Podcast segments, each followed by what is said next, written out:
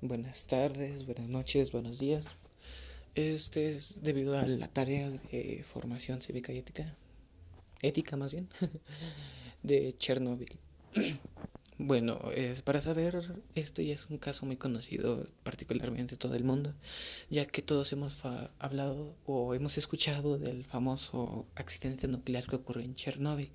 Lo curioso es que la planta le llamaron Chernobyl, creo que porque fue fundada por el nombre de ese. Entonces de ahí se llamó, aunque la verdadera es este Pripyat, Ucrania.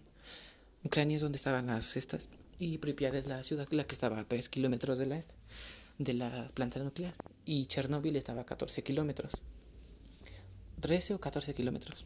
El problema es que estaba durante la noche y los de la planta nuclear estaban haciendo una prueba, ahora sí que con un buen red de radiación. Entonces, pues desactivaron las alertas, los sistemas de seguridad y sin en cambio, pues ocurrió una explosión donde se libró una gran cantidad de radiación a más o menos 12 kilómetros de altura al cielo y también alrededor.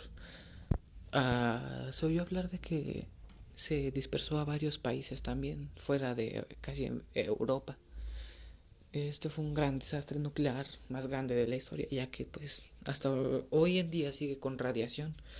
A lo mejor ya no es mucha, ya que el viento pues se lo ha llevado y como digo, pues también el viento se lo lleva a diferentes países. Eh, lo triste de aquí es que todas esas personas, pues ahora sí que de la noche a la mañana tuvieron que abandonar sus hogares. También muchas murieron y ahorita pues a lo mejor es un sitio visitable, pero bajo cada bajo el riesgo de cada quien, ya que pues de ahí depende si tú agarras radiación o no.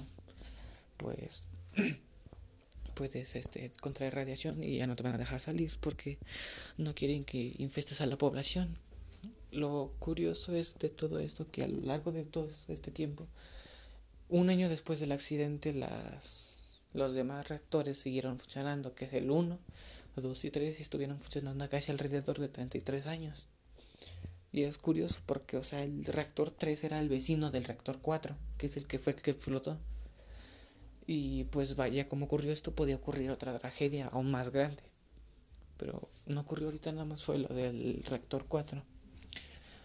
Eh, a lo largo del tiempo, ahorita ya, por ejemplo, ahora vamos a hablar de la actualidad. Actualmente ya, como digo, es el sitio este donde se puede uno ir a visitar y conocer el lugar. Y pues, con quieras o no, es una ventana hacia el pasado, pues ya que no han tocado nada ni han movido ni nada.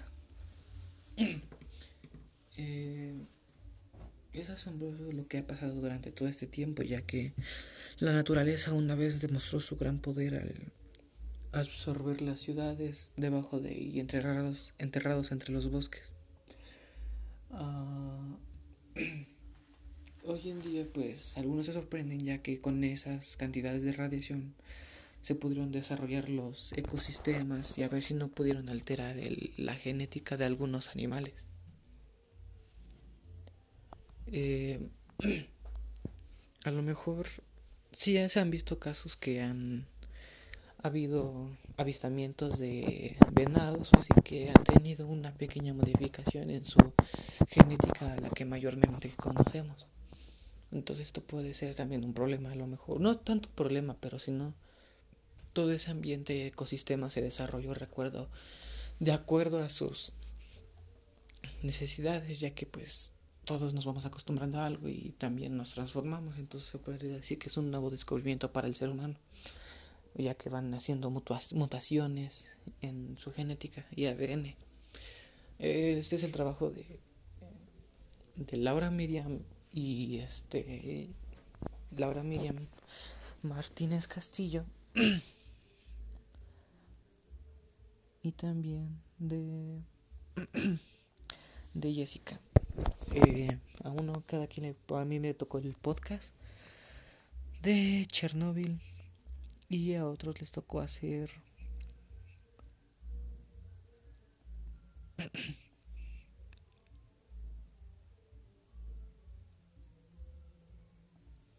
ah perdón en este caso pues Son, fueron tres trabajos. Así que cada quien decidió hacer su parte. A mí me tocó el, como digo, el podcast. A otros les tocó la investigación. Y pues ahora sí que vamos a mandar los tres trabajos. Así que espero que les haya gustado. Y nos veremos en un próximo podcast.